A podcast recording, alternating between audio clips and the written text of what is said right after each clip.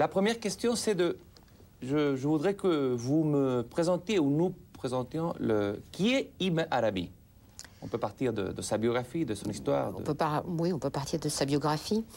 Mais déjà, la, répondre à la question qui est Ibn Arabi, c'est assez difficile uh -huh. dans la mesure où il est perçu différemment selon, euh, les, selon les gens, selon euh, les pays. Euh, pour un certain nombre de musulmans, Ibn Arabi, c'est un saint. Pour d'autres, euh, c'est un penseur. Pour beaucoup, c'est un grand écrivain. Et enfin, c'est aussi un poète. -hmm. D'accord? Il est tout ça à la fois, bien sûr. Mais pour parler de, de, sa biographie proprement dite, euh, Ibn Arabi est né en Espagne, à Murcia, euh, au XIIe siècle. Ensuite, il s'est établi à Séville avec sa famille. Donc, à l'époque où euh, les Arabes, euh, sous l'empire euh, almohade, régnaient en Espagne musulmane. Et il a vécu donc jusqu'à l'âge de 30 ans à peu près. Euh, plus jusqu'à l'âge de 39 ans, en, en, Espagne et au Maghreb. Il a fait beaucoup de voyages.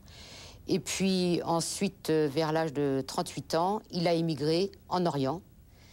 Euh, il a été d'abord à la Mecque, dans les lieux saints, et il a voyagé pendant 20 ans à travers tout l'Orient, l'Anatolie, euh, l'actuelle Turquie, euh, la Syrie, l'Égypte, euh, la Palestine et, et, la Mecque. Il faisait... C'est un grand voyageur. Il a, -hmm. il a commencé à voyager à l'âge de 20 ans en Espagne, au Maghreb, et il a continué. Et c'est seulement à la fin de, à la fin de sa vie qu'il s'est installé à Damas, euh, où il est mort euh, ensuite en, en 638, c'est-à-dire en, en, en Égir. Donc c'est 1240 de l'ère chrétienne. Ça, c'est le, parcours terrestre. Euh, sinon, Ibn Arabi était d'une famille euh, moyenne. Euh, son père, probablement, on pense qu'il était militaire de carrière, mais c'était une famille assez riche, assez aisée. Il y avait déjà eu des cas dans sa famille. Il avait eu des oncles qui étaient devenus des soufis de manière assez, assez soudaine et lui-même a mené une existence euh, insouciante. Enfin, c'était un enfant comme les autres, il donne quelques, quelques souvenirs. Il aimait beaucoup chasser, il aimait les mmh. chevaux et tout. Et il est rentré dans l'armée, parce que son père y était rentré. Il est rentré dans l'armée, euh, probablement jeune, parce qu'à l'époque, on rentrait dans l'armée très jeune. Hein, c'était donc... Euh, et, mais il y est resté très peu de temps, parce que brusquement, un jour, il a, il a donné sa démission brusquement apparemment. C'est sa conversion C'est sa conversion. Alors sa conversion, le problème de la conversion d'Ibn Arabi, c'est un, un, gros problème parce que c'est Ibn Arabi a écrit, bon, d'abord il faut savoir qu'Ibn Arabi a écrit des centaines et des centaines de livres, entre 400 et 500, et que euh, dans ces livres, il parle souvent de lui-même. Ça lui arrive de raconter des anecdotes de, de, de sa vie, de son passé en Espagne notamment. Mais sur le problème de sa conversion, il ne donne que peu d'éléments en définitive. Ce, qu ce que l'on sait, c'est que euh, il a donc quitté l'armée, euh, mais qu'en fait, très jeune, dès l'âge de 15 ans, il a commencé à y avoir un processus de conversion. Donc un, un, processus psychique. Hein, C'est-à-dire une sorte d'attirance euh, vers la voie mystique. Il a eu une, une expérience euh, semblable un peu à, la, à, celle de Bouddha avec un euh, avec un calife. Oui, pour une quand il a quitté l'armée, oui. Mais alors ça, c'est ça, c'est le point final, en quelque sorte. C'est l'anecdote. Ça, c'est l'anecdote. Uh -huh. Elle est réelle. Uh -huh. Il la raconte lui-même. Mais euh, ça, c'est le point final. Il y a d'abord eu, avant ça, euh, très jeune, il a rencontré Averroès. Bon. Et pourquoi il a rencontré Averroès En fait, c'est Averroès avait demandé à son père à le rencontrer parce qu'il avait entendu parler. Donc Ibn Arabi avait une quinzaine d'années. Mm -hmm. Il avait entendu parler qu'Ibn Arabi avait eu ce qu'on appelle un fatr, une illumination. Donc il a demandé à le, rencontrer. À ce moment-là, Ibn Arabi a 15 ans. D'accord? Donc il a déjà connu une certaine expérience spirituelle. Mais à ce moment-là, quand il rencontre Averroès, il a eu cette illumination qui lui a apporté un grand savoir. Il n'empêche qu'il continue sa vie, normalement. Notamment, il va rentrer dans l'armée. Il n'y a pas encore un désir euh, de, vie euh, à 100% euh, consacré à Dieu. Il y a... Donc il rencontre Averroès et il va dans l'armée. Ce qui va vraiment être le, le moment euh, décisif euh, de, de, sa conversion, ça va être une vision. -hmm. Au cours de cette vision, il va voir les trois prophètes de la tradition monothéiste, c'est-à-dire Moïse, Jésus et Mohammed, le prophète de l'islam. Donc il va les voir en vision. Et à partir de ce moment-là, il va euh, vraiment enclencher ce qu'on appelle la taouba, c'est-à-dire la conversion à partir de cette vision. Le problème, c'est qu'on ne sait pas exactement à quelle date a lieu cette vision, mais on sait que c'est avant l'âge de 20 ans. Euh, cette euh, conversion, c'est type Saint Paul, par exemple à Damas Non. ou c'est différent Qu'est-ce que c'est la FAT Non, alors le FAT, c'est une élimination. Non, justement, il faut se méfier de ça. C'est que euh, on a souvent tendance à croire que la conversion d'un saint, c'est quelque chose, c'est un phénomène brutal. Comme mhm. ça, il est saisi par la grâce. Mhm. Et bon. Alors ça, je crois que c'est une erreur, en tout cas dans le cas d'Ibn Arabi, mhm. mais je dirais dans le cas de beaucoup de saints chrétiens et musulmans. Euh, la conversion, en réalité, elle a toujours des prémices. C'est un processus psychique au départ. Il y a d'abord... Et puis, il va y avoir un événement qui va vraiment déclencher euh, ensuite le, retour, ce qu'on appelle le retour à Dieu, le, le en, arabe. Donc, il y a eu deux événements. Enfin, l'événement principal, c'est cette vision-là. Mhm. Donc, à partir de ce moment-là, Ibn Arabi le dit, à partir de ce moment-là, il va s'engager dans le rejour, dans le retour à Dieu. Donc c'est sa conversion qui commence. Elle commence, elle n'est pas finie. Une conversion, c'est pas quelque chose qui arrive et puis mhm. c'est tout est fini. Elle commence. Et d'ailleurs, à ce moment-là, il va continuer normalement sa vie. Il va rester dans l'armée, etc.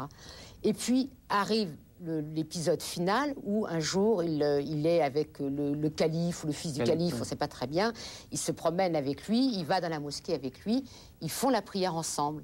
Et il raconte qu'en voyant le calife se prosterner, alors qu'il est le souverain de ce monde, qu'il est, que c'est un mhm. grand homme, se, prosterner devant Dieu, il s'est dit que ça n'avait pas de sens de servir le souverain qui mhm. lui-même servait Dieu, qu'il valait mieux servir Dieu. Et à ce moment-là, il quitte l'armée, il quitte tout. À Mais il ne quitte pas le monde complètement. C'est ce qui est intéressant. Non, il ne quitte pas le monde. Non, non, bien sûr, il ne quittera jamais le monde. Il n'y a pas, c'est pas, il n'y a pas de voie monastique. Mhm. Euh, les soufis ne sont pas des moines. Les soufis ont des femmes et ont des enfants. Hein, mhm. ça, c'est très important aussi de bien le comprendre que euh, une vie consacrée à Dieu en islam, ça ne signifie pas une vie retirée du monde, de toute façon. Et euh, les, soufis à cette époque-là, en Andalousie, mais c'est toujours vrai, c'était des gens mariés avec femmes et enfants et qui travaillent souvent. Donc là, il va quitter l'armée et il va, euh, à ce moment-là, commencer à chercher des maîtres. Mais ce qui est important de savoir, c'est qu'entre le moment où sa conversion a commencé, il avait 15 ans, et le moment où il va rencontrer des maîtres, il s'est donc écoulé 5 ans. Or, ces 5 ans ont été décisifs. C'est-à-dire que durant 5 ans, euh, sa rencontre avec Dieu et sa quête de Dieu, elle s'est faite dans la solitude absolue. Il ne mhm. connaissait personne. Et il ne connaissait aucun livre non plus. Il ignorait, parce qu'il existait des traités de Tassaouf, des traités de soufisme. C'est donc une expérience non intellectuelle, mais directe, absolument voilà, directe. Voilà, ce n'est absolument pas une expérience intellectuelle. Il n'avait euh, aucune connaissance livresque, il ignorait tous les livres, il n'avait pas de maître, il était seul. Mais, mais il raconte qu'il était guidé par Jésus. Mhm. Parce qu'il appelle la, la, la l'influx spirituel de Jésus. Il faut savoir que Jésus occupe en islam une, grande importance, puisqu'il est considéré comme un, prophète, comme un grand prophète qui va revenir à la fin des temps.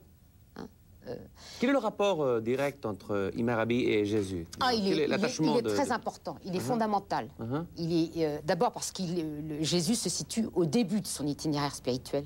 Hein. Uh-huh. Il raconte que donc au début il ne connaissait pas de maître, il n'avait pas de livre, c'était sous la guidance de Jésus et que Jésus lui avait ordonné le, ce qu'on appelle le c'est-à-dire l'ascèse et le dépouillement. Donc ces cinq premières années, elles se font dans la solitude, mais sous la direction spirituelle de Jésus. D'accord euh, Et c'est très important parce qu'après... Normalement, un suffit, pardon, a besoin d'un maître toujours, non? C'est intéressant d'avoir un maître direct et spirituel, disant Jésus, et non pas un maître... Euh, voilà, alors, mais là encore, c'est un, un, point important. En règle générale, euh, un, un, novice, ce qu'on appelle un mourid, c'est-à-dire quelqu'un qui veut mm. s'engager dans la voie, a un maître et doit en avoir un, en mm-hmm. principe, parce qu'on considère que sinon il est égaré. Mais il existe des cas euh, en islam de soufis qu'on appelle ici, le terme technique. Pourquoi? C'est parce que ce sont des soufis justement qui ne sont pas dirigés par un maître vivant, mhm. mais soit par un maître qui est mort depuis longtemps, depuis des siècles, ou soit par un prophète. Et ce terme ici, c'est parce qu'il y avait un compagnon du prophète qui s'appelait Ouais al-Karani, qui n'a jamais rencontré le prophète physiquement, mais qui a été guidé par lui. Mhm. Donc ce sont des saints euh, évidemment, qui ont une stature très particulière, puisqu'ils ne sont pas euh, euh, dirigés par un maître vivant.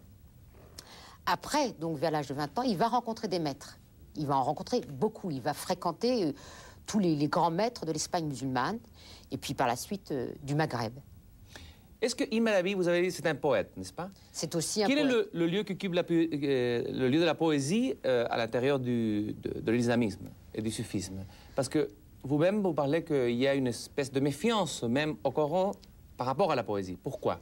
Euh, c'est pas une oui, c'est-à-dire non, le, il y a encore là un problème d'interprétation de certains euh, passages du Coran parce que euh, le Coran dit à plusieurs reprises que le prophète n'est pas un poète. Mhm. Parce que ça, c'est un problème historique. Dans, à cette époque, en Arabie, les poètes, c'était des gens inspirés, euh, exactement comme on, voit ça aussi chez, chez les Grecs. C'était des gens. Platon, par exemple. Voilà, chez Platon.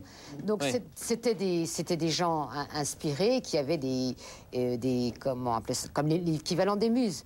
Donc le Coran dit non, ce n'est pas un poète, ce n'est pas quelqu'un qui, qui, est euh, inspiré par des génies. Quel dommage cette méfiance, hein parce que cette méfiance, on la, retrouve justement. Non, à l'origine du monde occidental. Hein. C'est pas une méfiance, c'est une mise au point disant euh, le prophète n'est pas quelqu'un qui déclame de la poésie. C'est un prophète. Mhm. C'est un prophète qui parle au nom de Dieu, qui est envoyé par Dieu. Ce n'est pas la même chose. Donc c'est simplement ça qu'il est dit. Il n'est pas dit que la poésie est mauvaise en soi. Mais euh, là encore, il y, a eu, euh, il y a eu des interprétations pour dire bon ben la poésie, il faut, faut s'en méfier un petit peu parce que les poètes, ce sont des gens qui disent un peu n'importe quoi. Qu'est-ce que, que pense Imarabi sur ce point? Ah, sur la poésie et sur la... Ibn Arabi, d'abord, il est poète, donc euh, il, euh, il, il, il, en, il, se considère pas, euh, considère pas que la poésie est quelque chose de blâmable. il pense que la poésie, c'est comme, le, comme tout le reste. Si, si celui qui, qui, écrit ses poèmes est sincère, il peut être, si c'est un saint, il sera inspiré par Dieu et sa poésie, à ce moment-là, est un message elle aussi, comme un autre, comme un autre livre, euh, euh, peut-être un, message de vérité. Tout dépend du poète, tout mhm. dépend de son intention. Mhm. Mais il y a aussi des poètes euh, mauvais, des poètes mal inspirés ou des choses comme ça, c'est ça qu'il veut dire. Mais qu'on ne peut pas condamner globalement la poésie. Comment est la poésie de Imarabi la poésie... de sa poésie, de ses livres de poésie. Du grand Diwan, Oui, il y a le grand Diwan. La poésie uh-huh. d'Ibn Arabi, elle est très difficile. Uh-huh elle est, très difficile parce qu'il euh, y a beaucoup de termes techniques. Mhm. Et que euh, la poésie d'Ibn Arabi, euh, elle nécessite d'être déchiffrée. Ce n'est pas un mhm. poème qu'on peut lire comme ça, au premier degré. Et donc c'est très très difficile à lire. D'ailleurs, même du temps, enfin les, les, premières générations de disciples d'Ibn Arabi, euh, ils connaissaient sa poésie, mais ils, ont très peu écrit sur sa poésie. Ils ont peu commenté sa poésie parce qu'elle est difficile. Il est beaucoup plus, facile de lire ses traités, même quand ce sont des traités difficiles, euh, que de lire ses, poèmes, parce que ses poèmes, c'est un langage euh, hermétique. Mm-hmm. Est-ce que, je veux, revenir de nouveau sur le thème de la poésie, parce que ça m'intéresse beaucoup, la poésie. Est-ce que la poésie n'est pas le, langage le mieux préparé pour euh, approfondir un rapport direct avec euh, la divinité, le, monde divin, c'est-à-dire parce que la poésie, ça va avoir l'harmonie avec... Euh, tout à fait, c'est ce que... le rythme, non? Le langage poétique. Plus qu'un langage logique. Tout à fait, c'est ce que dit Ibn Arabi, c'est que le langage poétique, à l'origine, enfin le langage poétique est, d'un point, de vue, d'un point de vue ontologique, a une suprématie sur la prose. Parce que c'est le... Euh, effectivement, c'est le, le, langage de l'harmonie et que l'univers tout entier est harmonie. Et il, est créé que la poésie est omniprésente. Le chant des oiseaux, la toile des araignées, tout est rythmé. Or, la poésie, c'est d'abord le rythme et la beauté. Donc, le langage poétique est plus proche de l'expression de la vérité. Mais en même temps, il n'empêche qu'il est difficile parfois de le, de le décrypter. Lui-même, il a dit que au début, c'était la connaissance poétique, non? Oui, oui, oui. Au début, c'était la poésie.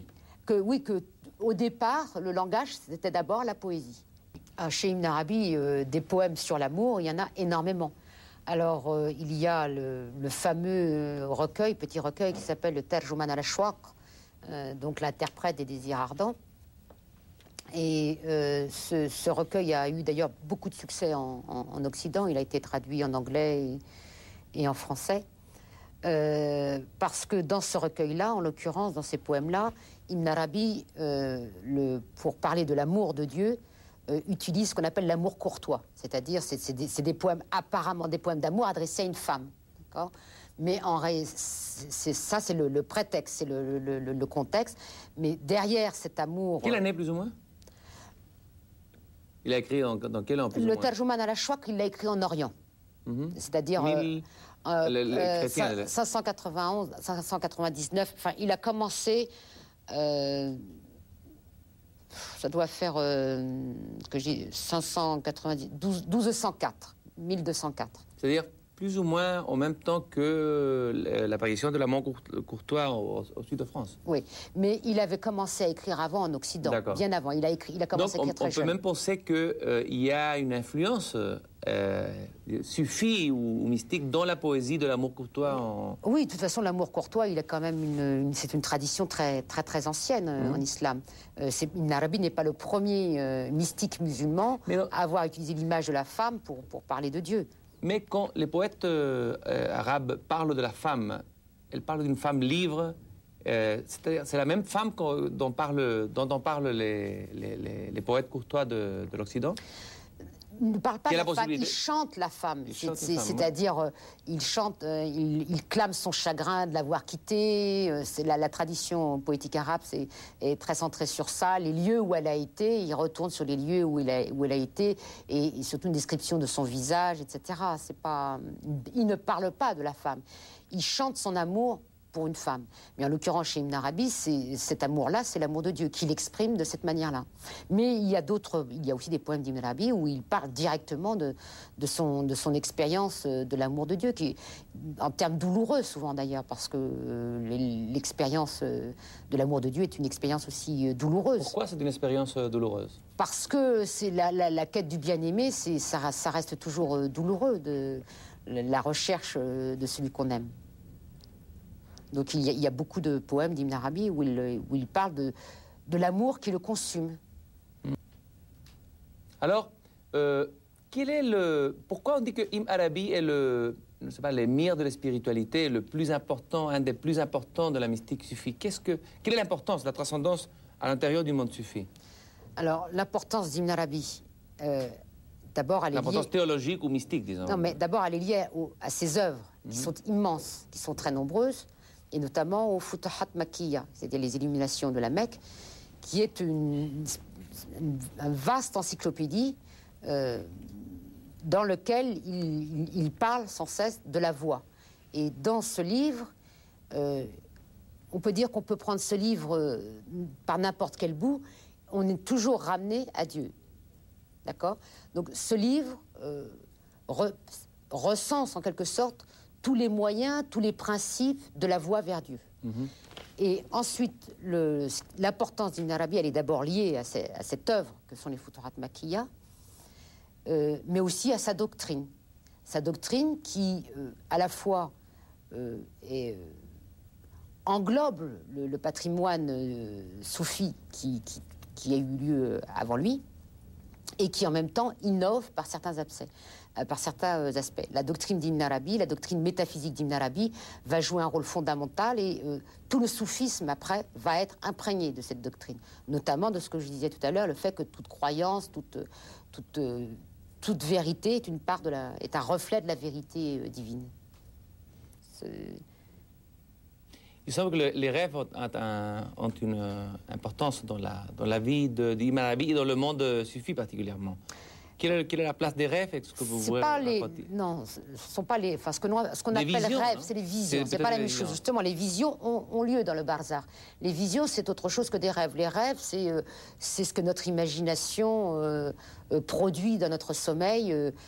bon, c'est des fantasmes, des choses comme ça. Les visions, ça passe aussi dans le monde imaginal, dans la, terre de la réalité, mais elles ont une autre dimension parce qu'elles ont une dimension spirituelle celle où il rencontre des prophètes, où il rencontre des saints, etc. C'est donc euh, un, degré supérieur au rêve.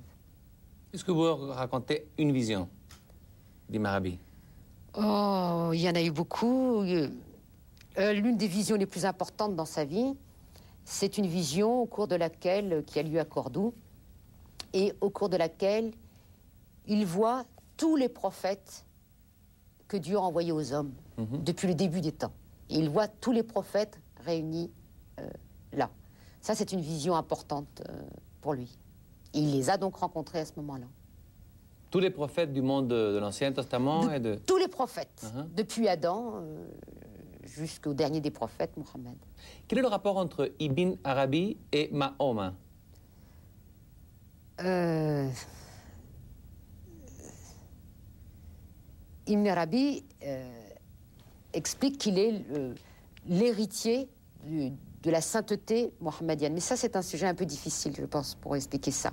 C'est que justement, au cours de cette vision qui a lieu à Cordoue, euh, un certain nombre de choses vont lui être dites, et notamment le fait qu'il est euh, le dernier saint qui va recevoir directement son héritage du prophète Mohammed. Parce que pour Ibn Arabi, le saint est toujours l'héritier d'un prophète. Mhm. Et notamment, lui, au départ, était sous la direction de Jésus. Donc, il y a des saints qui héritent de Jésus, qui héritent de Moïse, d'Abraham ou de divers. Et un saint peut hériter de plusieurs prophètes successivement. Et il y a les saints qui héritent simplement euh, des prophètes antérieurs à Mohammed, et certains saints héritent directement du prophète Mohammed. Et lui explique qu'il est le dernier à hériter directement. Il y aura encore des saints qui seront encore des héritiers des prophètes, mais le dernier à hériter directement du, du prophète Mohammed. Donc il, il explique qu'il est l'héritier suprême du, du prophète. Il n'y a pas eu de difficulté avec cette affirmation à l'intérieur du monde Si, bien sûr, beaucoup, beaucoup. C'est une des, une des choses qui ont suscité la, la colère des, des docteurs de la loi. Est-ce que vous pouvez lire un morceau en, en langue originale Un petit morceau peut-être pour, euh, pour sentir la langue. hein Alors on va lire euh, un début, le début d'un livre. أقول وأنا محمد بن علي بن محمد بن العربي الطائي الحمد لله الذي خلع على عباده أهل العناية أسماءه الحسنى ليحلهم بذلك المحل الأشرف الأسنى فعرج من عرج بها مما استفاهم لعبادته واصطنعهم لنفسه إلى قد قوس أو أدنى. فعاشوا لذلك القرب الإلهي العيش الأهنى. ثم قال لهم لا تعلموا أنه من كان منا لا يجوز له أن يأخذ إلا عنا. فمنهم المستريح في معراجه. وإن لم يتبنى ومنهم المكاد المكابد في إسرائه والمعنى ولا يبالي ما لقي من المشقات إذا حصل المعنى Plus ou moins l'essentiel de l'idée. C'est très beau là. C'est très beau. C'est de la Euh, musique. C'est le début d'un livre où il parle justement. euh, je vais re- retrouver la page déjà.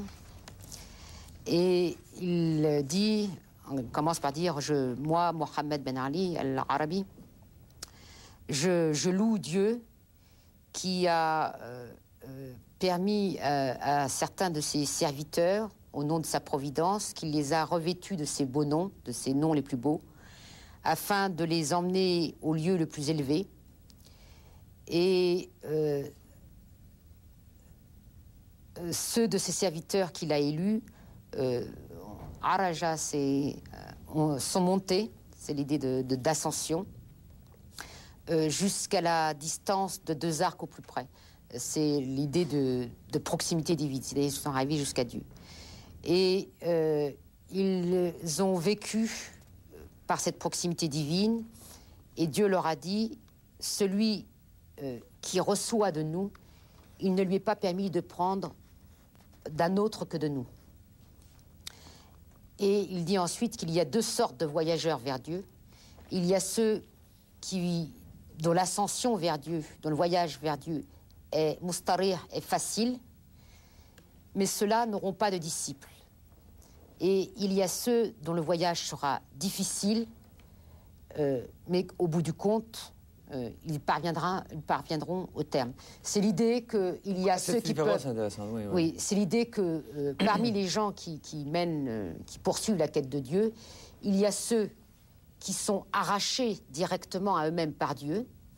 Ce sont ce qu'on appelle en arabe les majoubs, ceux qui sont ravis à Dieu et qui donc ont une quête facile puisqu'ils ne connaissent pas la difficulté du renoncement, la difficulté de la tentation. Dieu les, les arrache Par exemple, un exemple dans le monde. Attends, attends, mhm. c'est pas fini. Euh, ces gens-là arriveront à Dieu, mais, explique Ibn Arabi, ils ne pourront pas avoir de disciples, puisque par définition, ils ne connaissent pas la voie. Ils ne connaissent pas les difficultés de la voie. Donc ce sont des gens qui, qui ont une connaissance, qui sont parvenus à Dieu, mais qui ne peuvent pas avoir de disciples.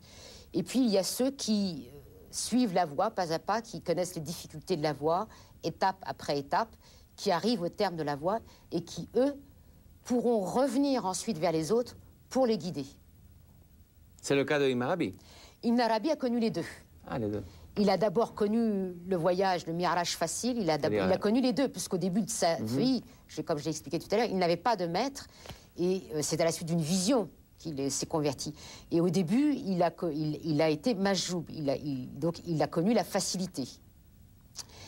Et puis ensuite, il a connu la deuxième chose, c'est-à-dire le, le soulouk, la quête pas à pas mais il explique que c'est très dangereux, que le premier cas de figure, c'est les gens qui sont arrachés à Dieu et qui, qui, qui, parviennent à Dieu euh, sans difficulté, euh, c'est extrêmement dangereux euh, s'ils n'ont pas justement de maître. Parce qu'ils ne connaissent pas les difficultés, ils ne, connaissent, ils ne se connaissent pas eux-mêmes, puisqu'ils n'ont mmh. pas été affrontés mmh. au danger, donc ils ne se connaissent pas eux-mêmes. Ils ne connaissent pas leur, leur faiblesse. Quels sont les dangers? Est-ce que Imarabi parle des dangers ou explique les, Ah oui, il en parle tout le temps.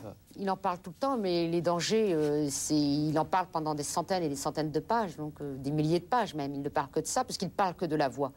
Euh, le danger, il vient de, de soi-même, d'une grande présomption. Est-ce que de, le danger essentiel, c'est c'est de se croire, de se croire arriver à Dieu. C'est mhm. d'être leurré par les grâces divines, par exemple. Le, danger des grâces divines, se dire ça y est, euh, c'est arrivé, je suis mhm. arrivé, je suis mhm. au bout du chemin, alors qu'en réalité, il ne fait que commencer. Bon, euh, je veux vous remercier euh, de votre présence ici à la beauté de penser et de nous avoir introduits dans le monde fascinant de, de Arabi.